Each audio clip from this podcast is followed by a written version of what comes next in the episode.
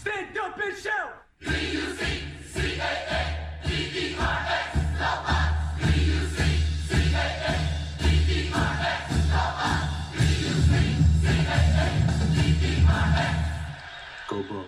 Ja, hallo, liebe Freunde des Crewcasts zu einer Special-Ausgabe unseres Crewcasts. Ähm, Special deswegen, weil wir heute einen Gast haben. Und zwar einen äh, Gast, der es nötig macht, dass wir Englisch sprechen, weil wir einen Gast aus Amerika haben. Und zwar sprechen wir heute mit JC Allen.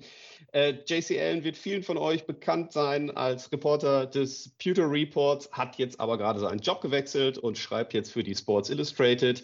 Ähm, glücklicherweise immer noch über die Bugs und sitzt ganz nah am Geschehen. Äh, weswegen wir uns freuen, heute unsere Fragen an ihn loswerden zu können über den Status der Bugs, wie äh, es am One Bug Place aussieht. Und ja, yeah, switch to English now. Um, hello, JC. Welcome to the Crewcast. Hi, how you guys doing? Guten Tag. Guten Tag. That's great. Uh, sorry, I switch, have to switch back to German one uh, for the last time. Um, für diejenigen, die Englisch jetzt vielleicht nicht unbedingt als erste Fremdsprache haben oder für die das vielleicht ein wenig zu schnell gehen könnte. Wir werden sämtliche Antworten, die JC gegeben hat, am Ende des Calls nochmal zusammenfassen. Äh, ich denke, der liebe Dave wird uns da auch einen entsprechenden Link setzen. Und, äh, aber jetzt geht's weiter auf Englisch. Um, ähm, JC, good to have you here. And um, we're super happy and super proud that you join us here. Um, also with us today is Felix and myself, Carsten. And um, before we start, and before we start about, let's say, our beloved topic of the future of the Buccaneers in this season, unfortunately, we have to um, we have a very sad news uh, that we uh, received for us in the morning about the tragic death of uh, Mike Williams, our former wide receiver, um, rookie sensation, drafted fourth round of uh, 2011. For those who can't remember, or who those who can remember, nearly 2,900 yards for the Buccaneers, quite a lot of touchdowns. And uh, yeah, he had a very early death at 36 um, due to a tragic accident at a construction site. Um, yeah, thought and prayers with his family and uh, his friends, and um, very sad to hear that. Absolutely. Uh, okay, but let's talk about Buccaneers. And uh, JC, since you are so close with the Bucs and especially have been close uh, in the trainings camp and uh, you're a regular visitor of the One Buc Place. Could you let us know from your perspective what is the current atmosphere at One Buc Place and how are the Bucs doing right before the season starts? Yeah, excitement. Uh, they are very excited in the building. Obviously, a lot of changes on this team. No Tom Brady anymore. Uh, changes on the coaching staff. Uh, Byron Leftwich obviously was let go. They brought in Dave Canales, who was a quarterbacks coach that worked with Geno Smith in Seattle last year. Very positive, very energetic guy. He's got the whole um, the whole building is really a buzz with excitement. And, and I actually just wrote a piece over at Sports Illustrated. You can check that out, Bucs Game Day, about this exact question. And they are um, in lockstep with Todd Bowles, uh, the head coach, general manager Jason Licht, and, and starting quarterback Baker Mayfield. All feel like they can win this NFC South division. Um, you know, they're looking at the the teams in here, looking at the team that they have. Of course, the national media is ready to count this team out, but this th- these groups of players, they they are still a very talented bunch. They're still players from the Super Bowl and, and, talent up and down on offense and defense. And they feel like they have a good shot to compete for the NFC South and, and really make some noise and prove all those doubters wrong. So the excitement in the building, you can feel it when you walk in. You can feel it talking to the players especially the players on offense in this new system, are very excited about what this offense system is going to allow them to do. It puts a lot of um, it puts a lot of these guys in, in positions where they can succeed. Uh, it's not asking them to overly compensate.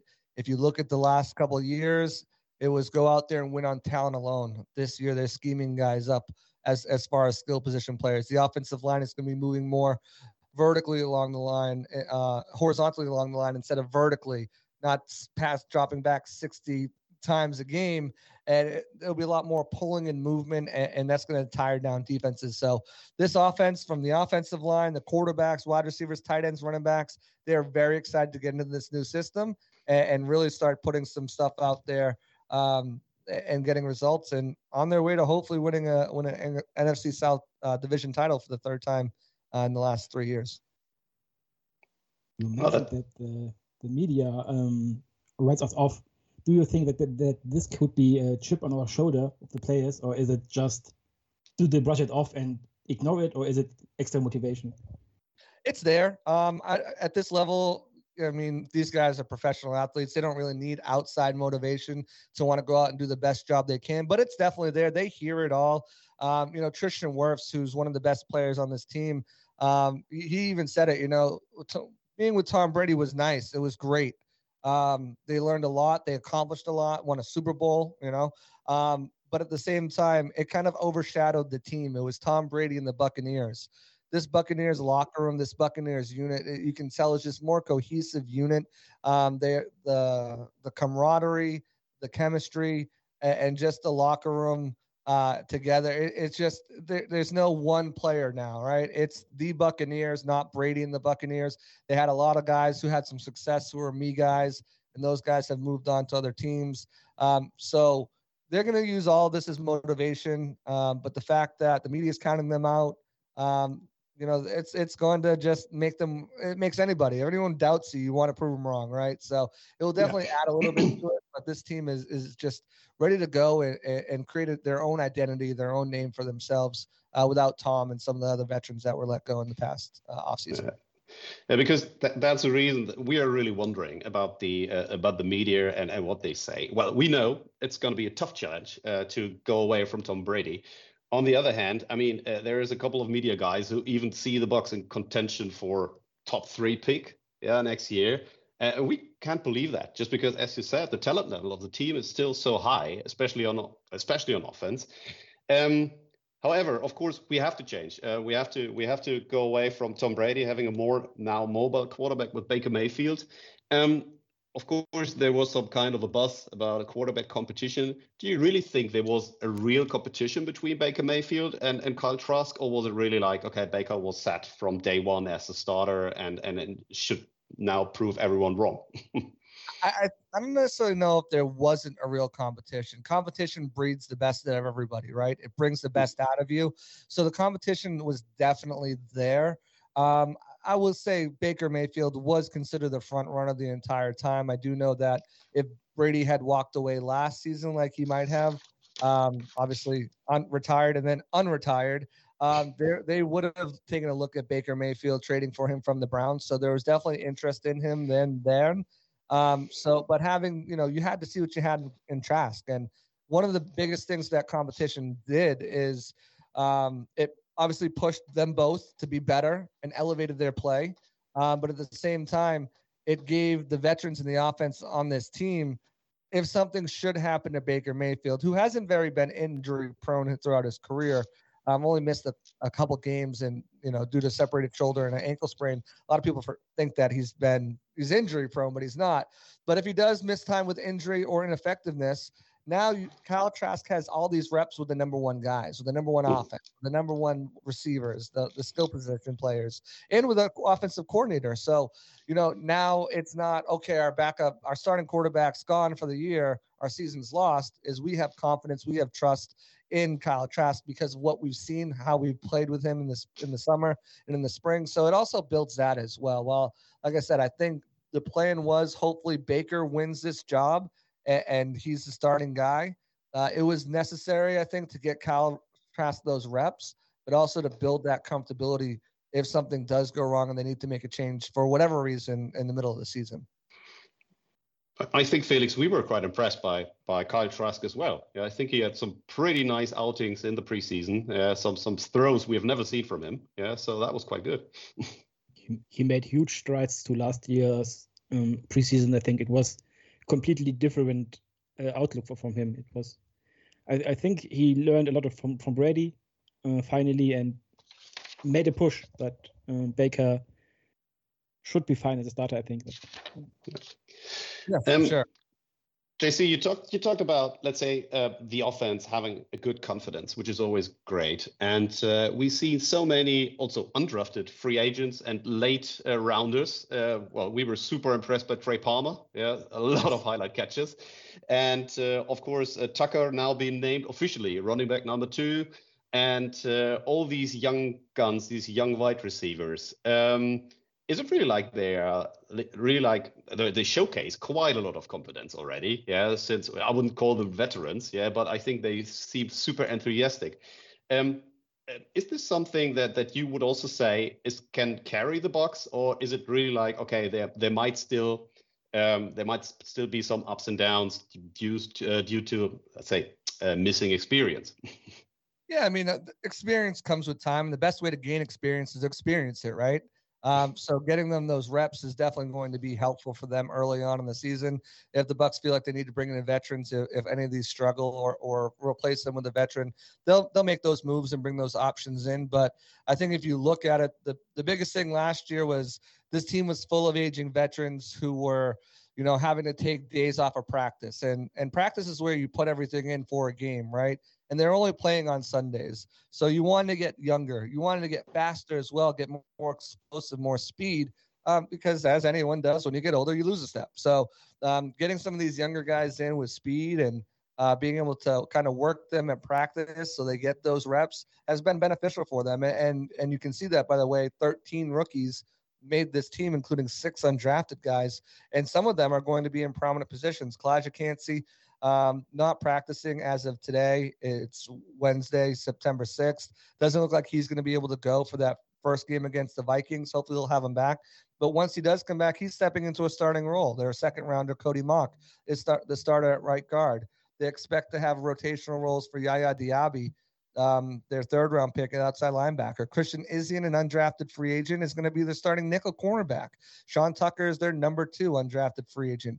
Rakim Jarrett, undrafted free agent, is their wide receiver four, five, three. You know, depends on how they rotate those guys out.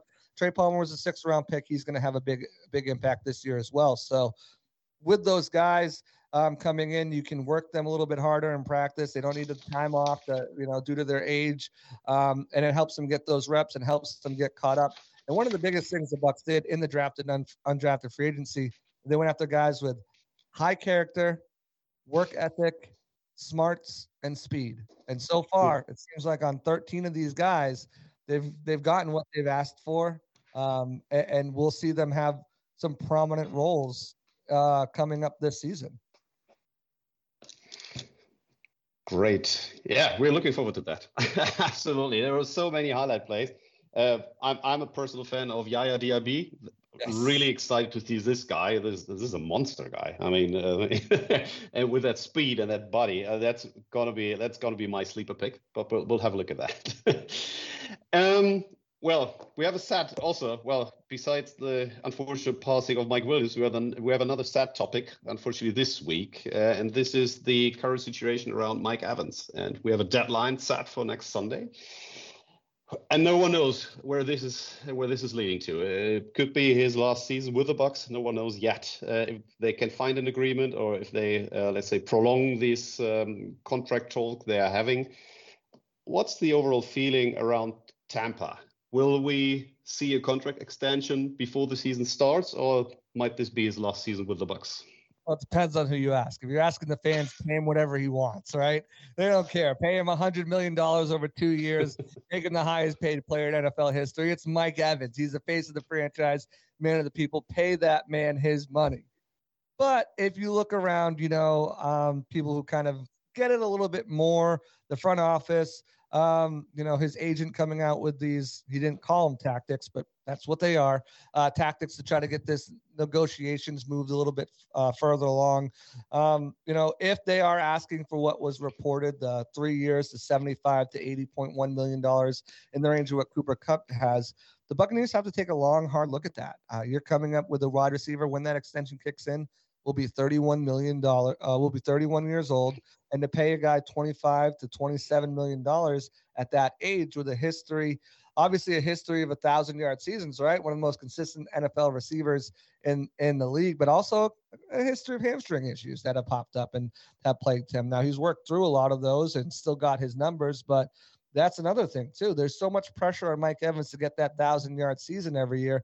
If he doesn't get that thousand yard season and now you're paying him $27 million a year into his age 33, 34 years old.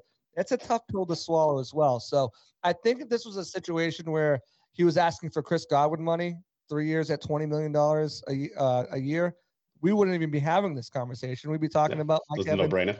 signed and ready to go. So I think if they're asking for 25, if the Bucs are offering the Chris Godwin deal, they got to meet in the middle somewhere. I think 21 to 22 million dollars is good money for Mike Evans. It still keeps him as a top 10 wide receiver, uh, paid paid wise in the league on an annual average value.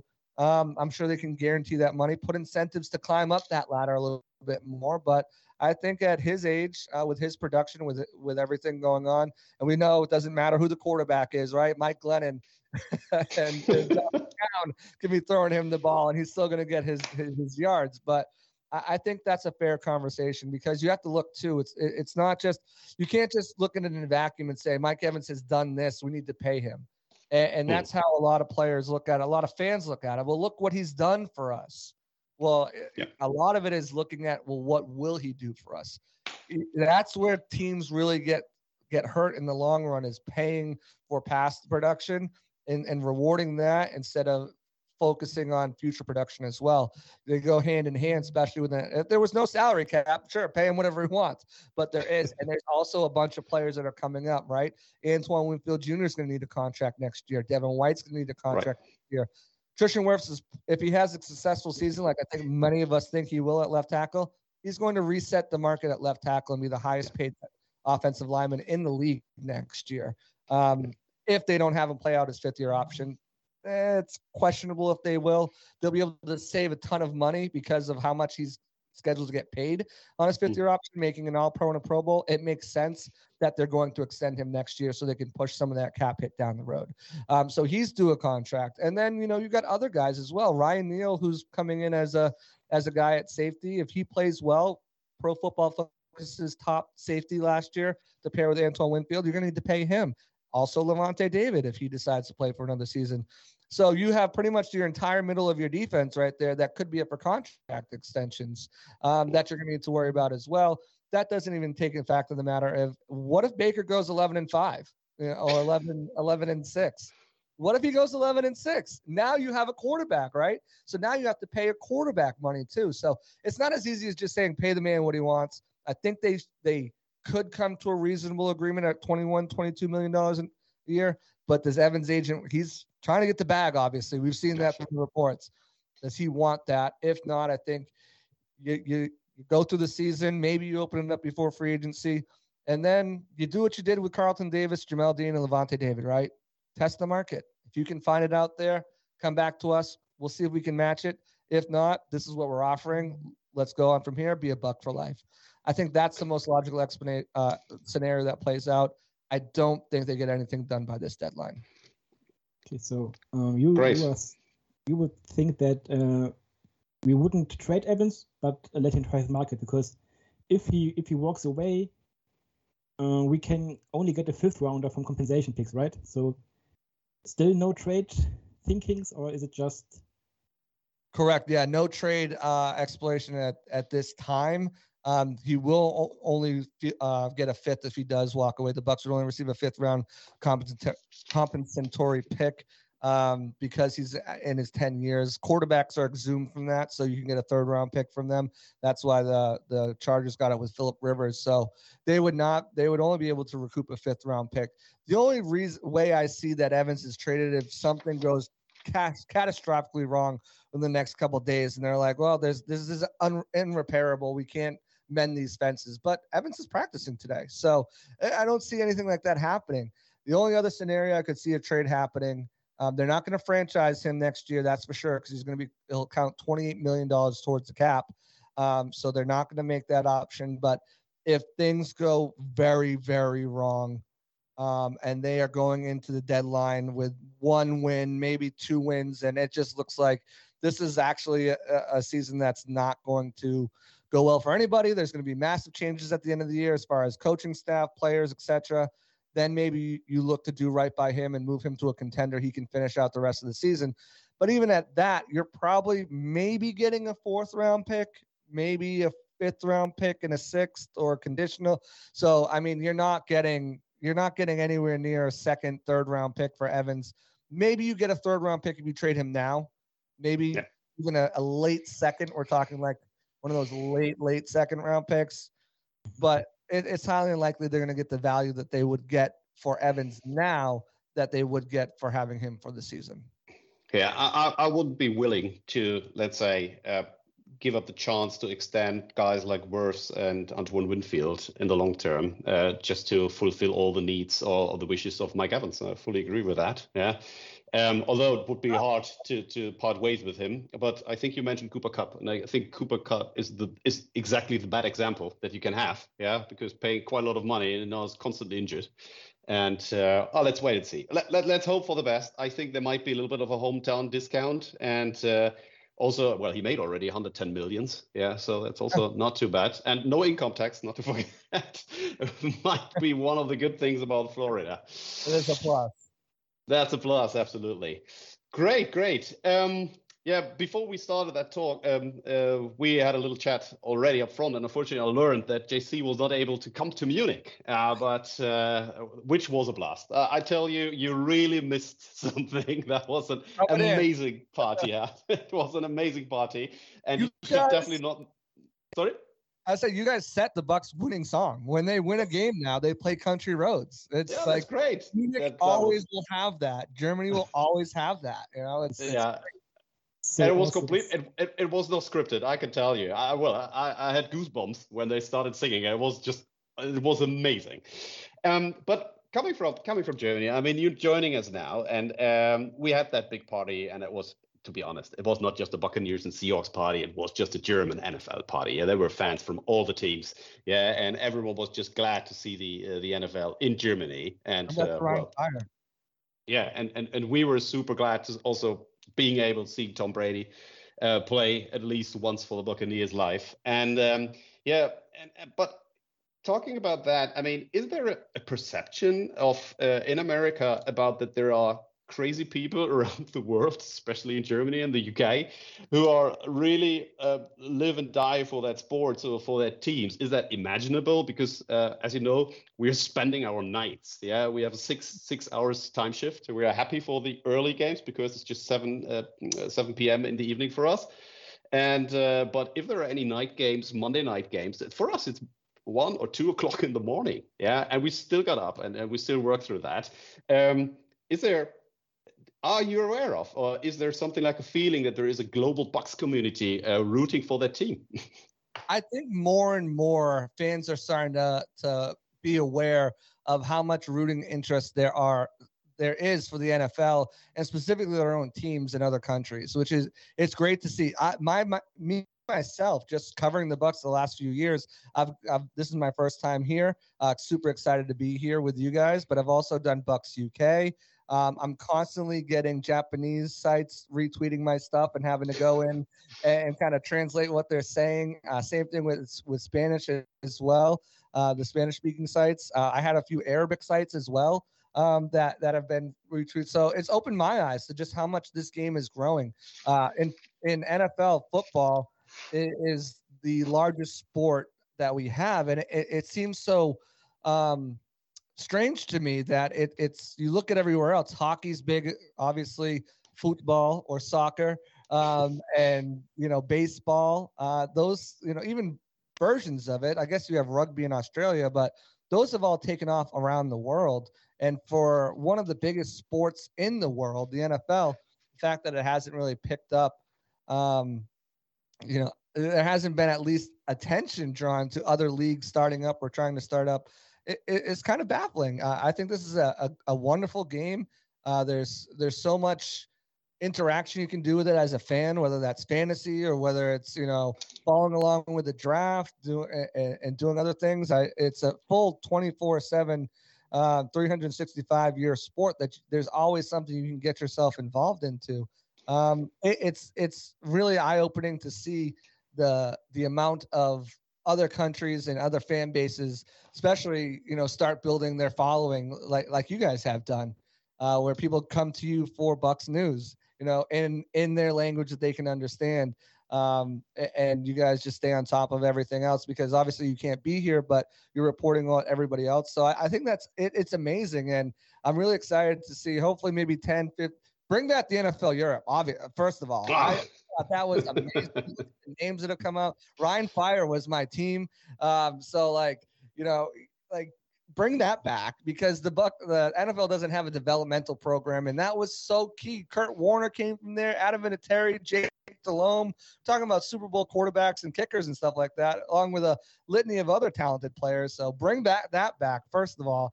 Um, but yeah, I I hope to see within you know soon within the next you know 10 maybe 15 20 years that i'm not saying it's going to be an olympic sport anytime soon but more and more leagues to follow around the country and, and, just have that. I love what they're doing about the international players right now. They're giving everybody on anyone who hosts an international player on their roster an exemption for them, whether that's on the practice spot of 53 man roster. Essentially gives you an extra player, but having that happen and there's a lot more focus on which NFL teams are what what are their their territories in foreign countries, you know. And obviously, the Buccaneers have Germany and uh, came out there last year and put on a heck of a show. That's great. By the way, the Rhein Fire exists. It, they really exist. There, we have a league, uh, and they claimed the names from the NFL. They were allowed to use the names. So Rhein Fire is, uh, is back again, uh, currently leading uh, the European League of Football. A great experience, I can tell you. Everyone who has a chance, go to Rheinfire, go to Frankfurt Galaxy, or to all the other gym teams who are playing around that. Um, yes, I fully understand. Great to know that you're a Rheinfire fan. I was a Rheinfire fan from the first day in 1995. That's uh, an amazing, amazing uh, time that we had in in the NFL Europe. Bring it back. Great. Okay, that that's good. That's very interesting to hear. And um, of course, we have a game. on the weekend.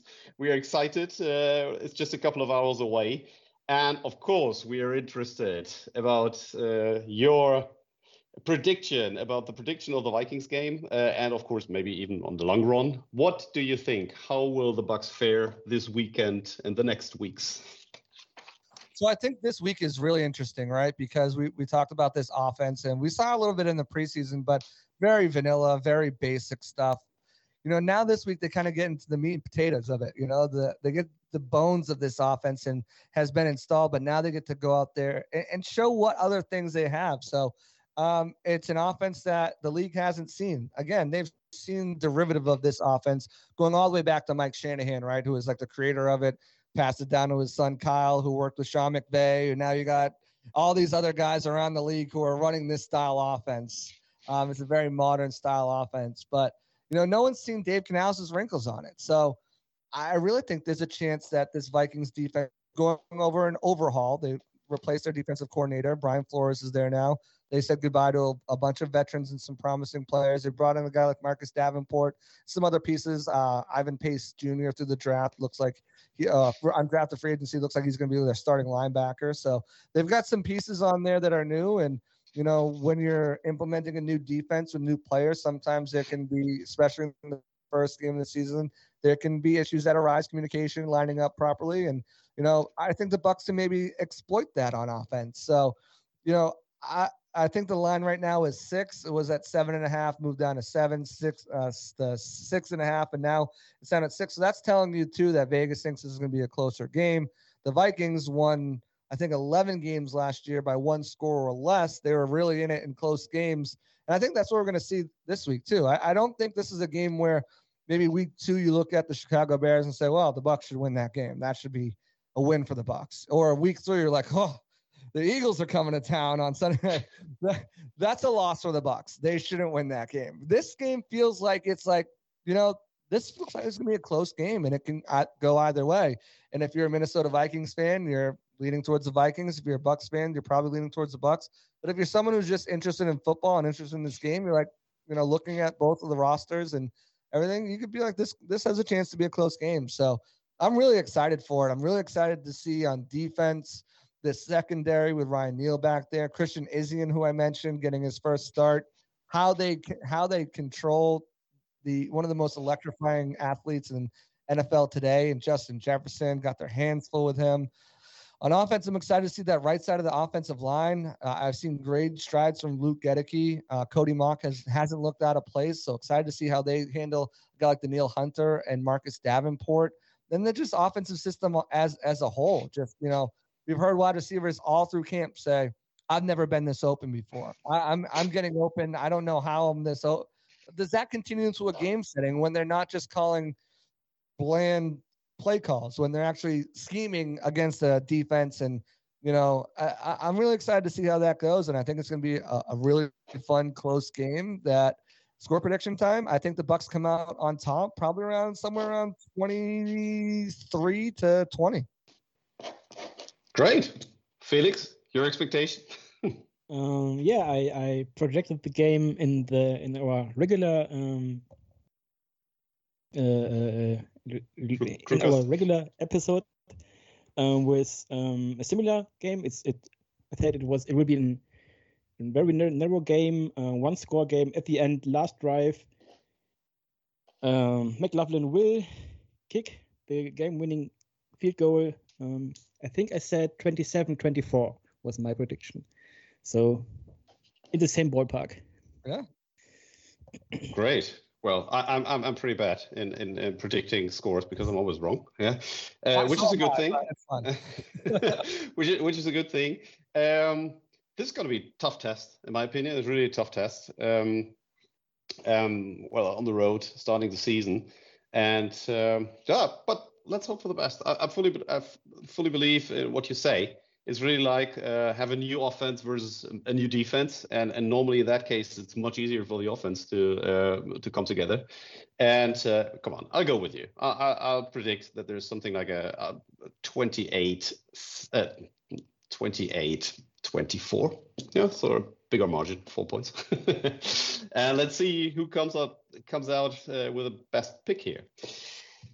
Great outlook for the season what do you expect? You promised us. Uh, it's a secret. It's a secret you have not shared yet on your Sports Illustrated page, but no one from America will listen to it here. So you can be very open. It's only the Germans who know.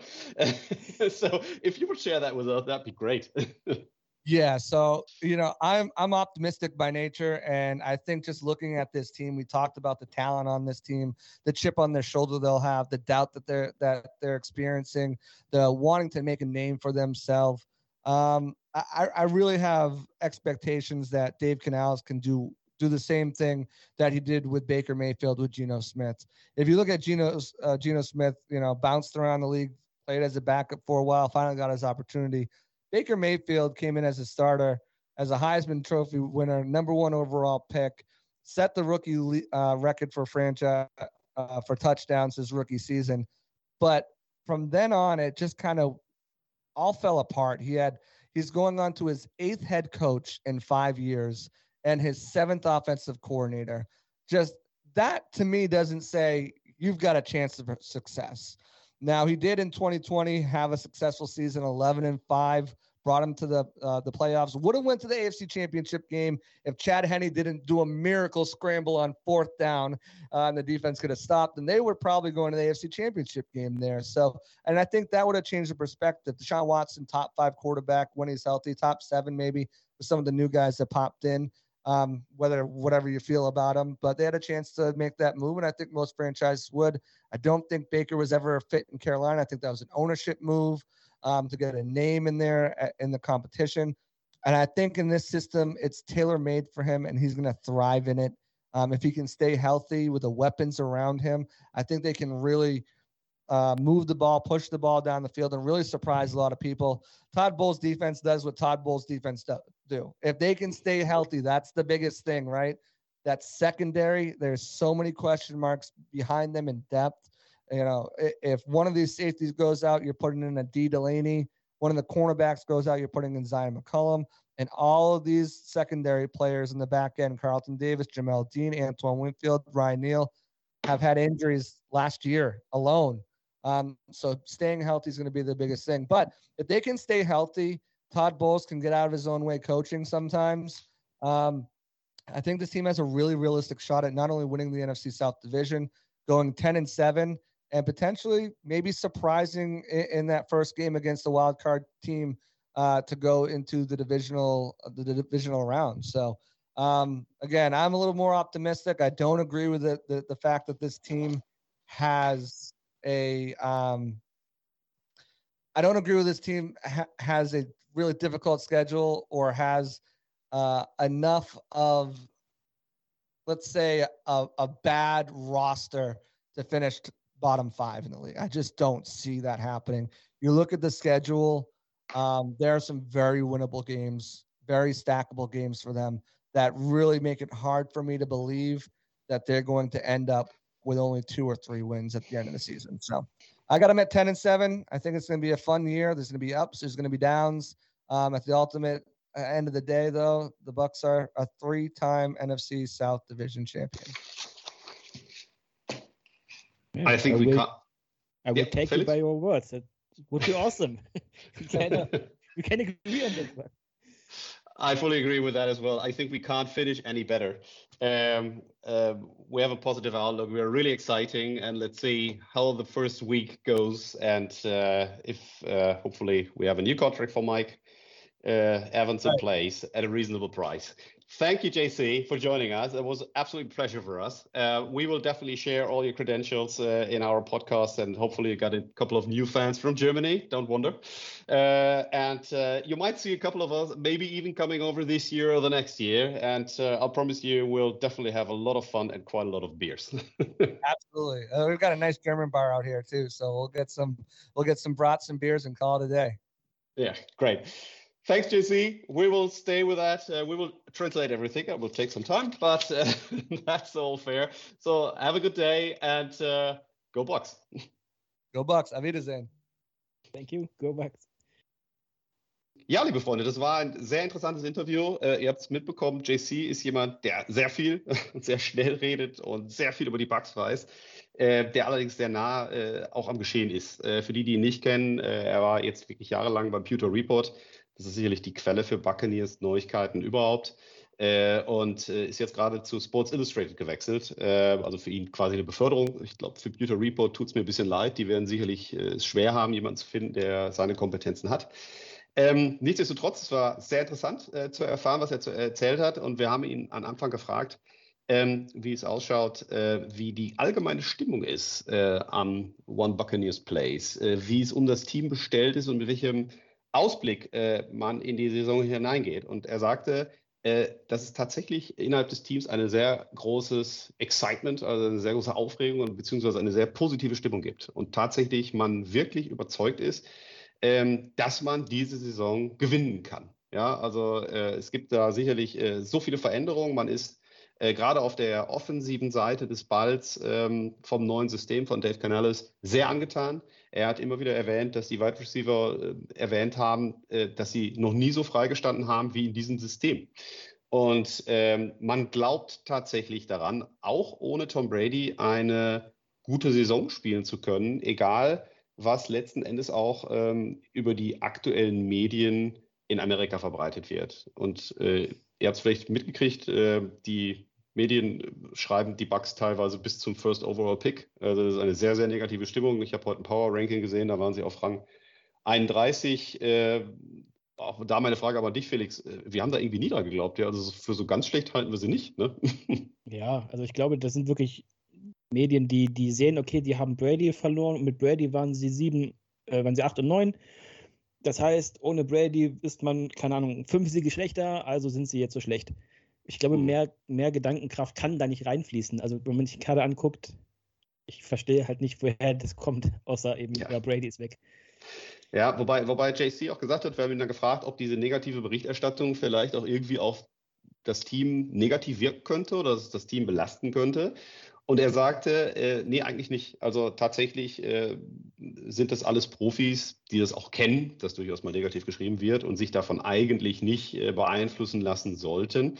Ähm, und er erwähnte interessanterweise auch, dass der große Schatten, den Tom Brady auf die Buccaneers geworfen hat, vielleicht mitunter auch mal äh, negativ äh, für das ganze Team gewesen sein kann, da es halt immer hieß Tom Brady und die Buccaneers. Ja, und äh, letztendlich sich auch irgendwie jeder hinter Tom Brady notfalls verstecken konnte und vielleicht auch ein bisschen zu kurz gekommen ist und man jetzt halt diesen großen Schatten halt so oder so abgeworfen hat und äh, sich vielleicht auch jetzt mal frei entfalten kann und auch zeigen können, hey, wir sind eben nicht nur Tom Brady, sondern wir sind immer noch ein wettbewerbsfähiges Team.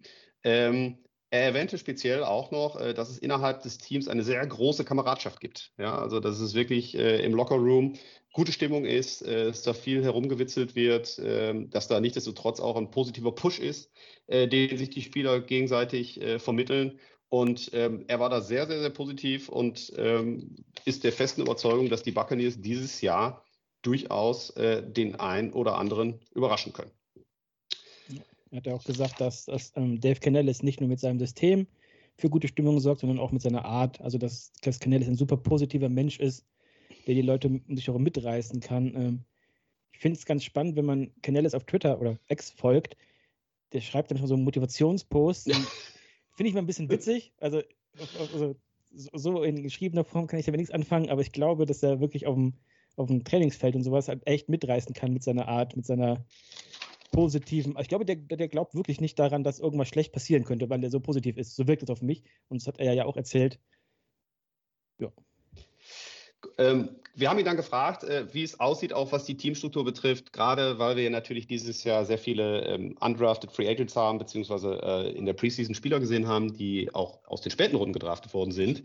Und äh, er berichtete uns dann, ähm, dass die Bucks dieses Jahr sehr viel Wert auf einen starken Charakter bei den Spielern, auf eine hohe ähm, Arbeitsmoral, auf eine hohe Spielintelligenz und vor allen Dingen auf Speed gesetzt haben. Ja, also das ist äh, wirklich eine, das war ganz klar zu erkennen in der Draft. Und man erwartet davon tatsächlich auch, dass diese jungen Spieler, obwohl ihnen vielleicht noch die ein oder andere Erfahrung fehlt oder da vielleicht auch eine Lernkurve da sicherlich äh, die ein oder andere schwächere Leistung auch mal irgendwann entschuldigen lässt, dass diese Spieler von Anfang an funktionieren werden. Ja, also dass wir auch die Spieler haben, die sich äh, quasi aus einer ähm, äh, eigentlich sehr späten Draftposition oder ungedrafteten Position sofort in das Starting Lineup gespielt haben. Er erwähnte da Christian Isian, der unser neuer Nickel Cornerback sein wird aber auch Spieler wie Cody, äh, Anadine Morg, Mauch. Ich glaube, wir müssen uns da mal ein, einigen, wie wir ihn nennen. Also Cody Mauch, unser Second Round Draft Pick. Die haben sofort eingeschlagen. Und die sind also wirklich äh, Stützen bereits im Team, vielleicht also auch vom Leadership-Level. Und er erwartet da keinen großen Abfall in den Leistungen gegenüber jetzt vielleicht anderen Spielern. Ähm, wir hatten in den letzten Jahren, auch das war Thema, äh, sehr viele alte Veteranen im Team die sicherlich auch äh, sehr viele Trainingseinheiten verpasst haben, dadurch, dass sie jetzt vielleicht an kleineren oder größeren Verletzungen rumgedoktert haben. Und ähm, wir werden sicherlich eine komplett neue Buccaneers-Mannschaft sowohl in der Offense als auch in der Defense sehen, die eine gute Mischung ist aus Jugendhaftigkeit, aber auch eine Menge Super Bowl-Ringe, die da jetzt schon verteilt sind. Und auch das hat ihn persönlich sehr, sehr, sehr positiv gestimmt, dass wir eine gute Saison sehen werden. Lieblingsthema diese Woche, Mike Evans. Äh, ja, ich glaube, da brauchen wir nicht drüber reden. Ähm, ich gehe davon aus, äh, ihr habt wahrscheinlich gestern sowieso drüber geredet, äh, Felix, äh, in der letzten Folge. Ähm, ja, ich glaube, da haben wir genug drüber geredet. Mike Evans, er sagte, äh, also nicht Mike Evans, sondern JC sagte, es gibt hier sicherlich zwei oder drei Seiten der Medaille, die beleuchtet werden müssen. Auf der einen Seite, wenn man die Fans fragt, da gibt es genug äh, die einfach da stehen, gib dem, was er haben will, 100 Millionen, kein Problem, hier, nimm Franchise Player, Face of the, of the, uh, of the Buccaneers. Ähm, er sagte aber, äh, man sollte sich davon nicht blenden lassen, weil die Entscheidung, äh, Mike Evans zu sinnhaften Konditionen zu verlängern, ähm, ist natürlich eine Abwägung verschiedener Faktoren. Und man muss auch einfach ganz klar sehen, wenn wir Mike Evans zu einem unrealistischen Kurs verlängern würden, mit den Cap-Problemen, die wir jetzt gerade haben, werden wir in den nächsten Jahren richtig massive Probleme bekommen. Und wir werden in den nächsten Jahren einige sehr große Verträge verlängern müssen, äh, unter anderem von Antoine Winfield, äh, unter anderem von Devin White, unter anderem äh, von Tristan Wirfs, der sicherlich äh, einer der bestbezahltesten Tackle der Liga werden wird, egal ob links oder rechts, spielt eigentlich überhaupt keine Rolle. Und er sagte, was ist denn, wenn wir eine gute Saison haben? Was ist denn, wenn Baker Mayfield hier aus der Saison mit, mit, mit 11 und 6 rausgeht? Ja, dann müssen wir auch einen Quarterback bezahlen. Und ähm, deswegen ist diese Abwägung bezüglich Mike Evans sicherlich eine sehr schwierige Entscheidung. Ähm, die Zahlen, die aufgerufen worden sind, drei Jahre 75 Millionen bis zu 81 Millionen Top Money, was vielleicht Cooper Cup mal gekriegt hat, der übrigens seitdem permanent verletzt ist, ähm, ist sicherlich etwas, was sich die Bucks gut überlegen werden. Und ähm, es ist wahrscheinlich eher so, er sagte, wenn man sich bei 21 bis 22 Millionen treffen könnte pro Saison, also ein bisschen mehr als Chris Godwin, immer noch sehr gut bezahlt. Mike Evans hat schon 110 Millionen verdient bei den Buccaneers. Dann wäre das sicherlich äh, eine, eine Hausnummer, wo man sich relativ schnell treffen kann und könnte. Die Frage ist, ob sich Mike Evans damit zufrieden gibt. Das Problem wird sein, wir werden für ihn wenn wir ihn abgeben, auch nicht viel bekommen. Ähm, Felix ist da besser im Thema über Kompensationspicks oder, oder, oder Draftpicks, die wir bekommen könnten. Ähm, da kriegen wir nicht viel. Ne? Genau, also wenn wir ihn gehen lassen, bekommen wir als Kompensationspick maximal einen Fünftrunden-Pick, weil er in seine, weil er zehn Jahre schon gespielt hat. Ähm, und wenn wir ihn traden würden, würde man auch nicht viel bekommen, weil er ist halt ein 30-jähriger Wide Receiver, der keinen Vertrag mehr hat nach dem Jahr. Dafür kriegst du halt auch nichts. So, ähm, hm. Aber JC ja. war jetzt der Meinung am Ende, dass er glaubt, dass ähm, Evans vor Saison keinen neuen Vertrag bekommt und man so in die Saison geht. Das war am Ende, glaube ich, sein, sein Resümee ja. persönlich das war sein Fazit. Er glaubt auch, er glaubt, es wird noch ein bisschen länger dauern. Ähm, er glaubt auch nicht, dass wir ihn vor der Saison wegtraden werden, äh, weil er sagt, da müsste wirklich gnadenlos Porzellan zerbrochen werden. Es ist natürlich auch viel Spiel des Agenten, der natürlich gerade versucht, den besten Deal für seinen, äh, für seinen Klienten da rauszuholen. Ähm, ja, es, es bleibt spannend. Ich glaube auch, es bleibt offen über einen Franchise-Tag brauchen wir nächstes Jahr gar nicht nachdenken. Der wäre bei Wide Receiver bei 28 Millionen. Also insofern ich persönlich glaube, ich habe eine eigene Meinung dazu, ich sage es ganz ehrlich, ich würde nicht die Zukunft dieses tatsächlich eigentlich ganz gut aufgestellten Teams riskieren, nur um Mike Evans zu befrieden, der wirklich für uns seit, seit, seit zehn Jahren überragende äh, Leistungen abliefert.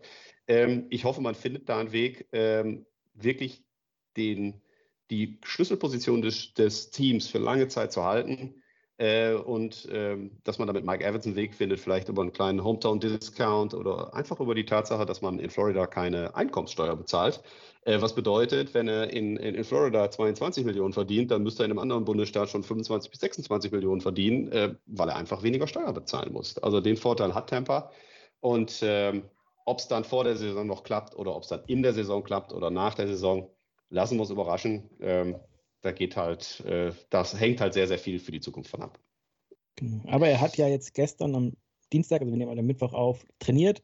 Das heißt, es, äh, es wird kein Holdout geben. Äh, das ist halt Mike Evans nicht. Das ist ja schon sehr beruhigend, finde ich.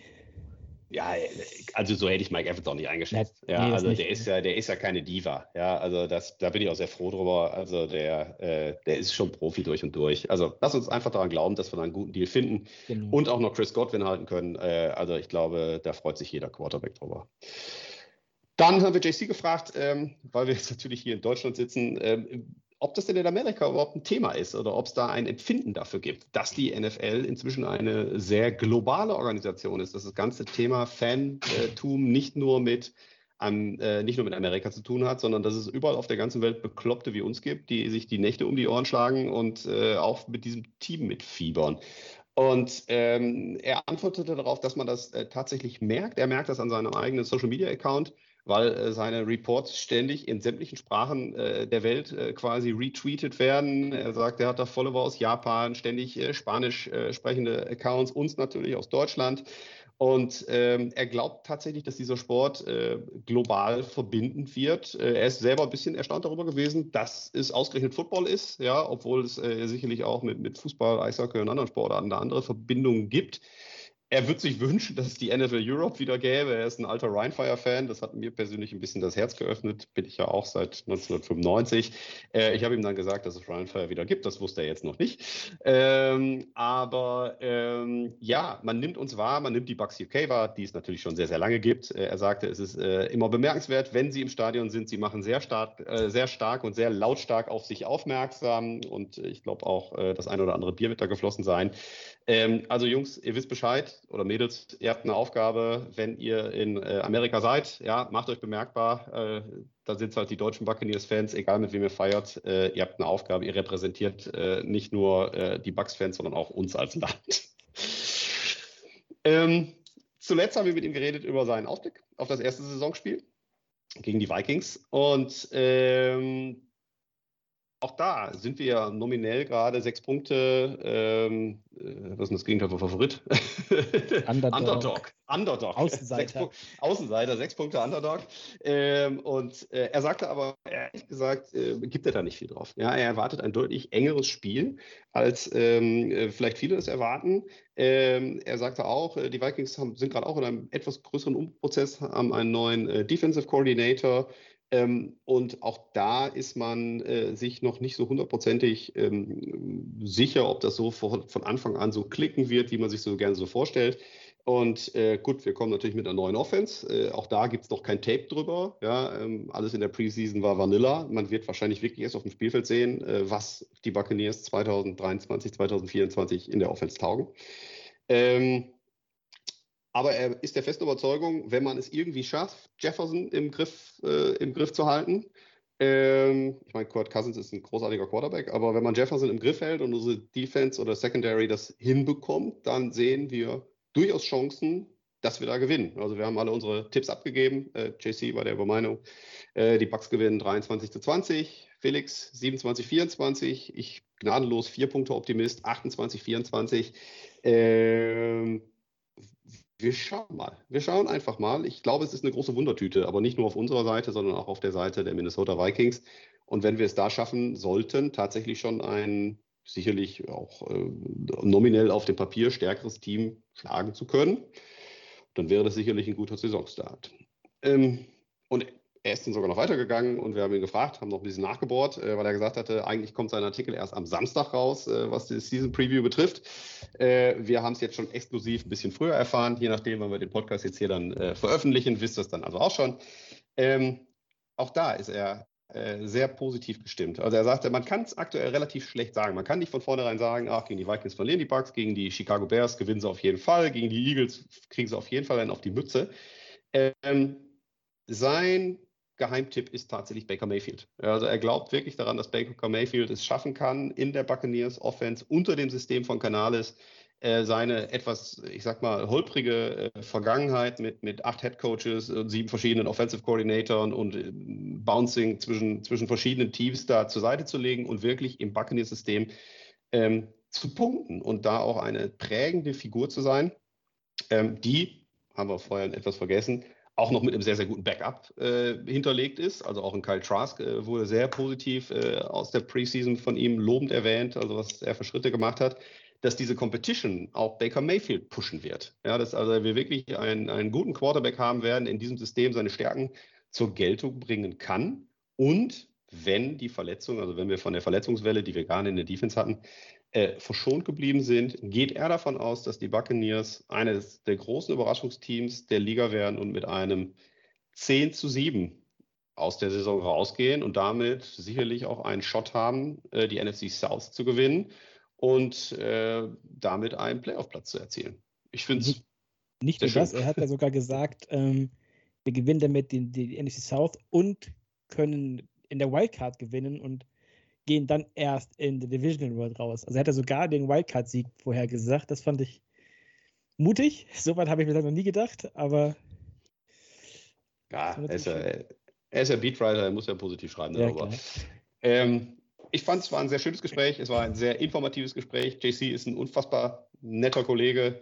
Ähm, also wie gesagt, falls ihr ihm nicht eh schon folgt, ich denke, die meisten von euch werden ihm folgen, weil der wirklich äh, neben, äh, ich denke, Greg Orman und Rick Stroud immer als allererstes äh, sämtliche Bugs-Nachrichten äh, getweetet hat.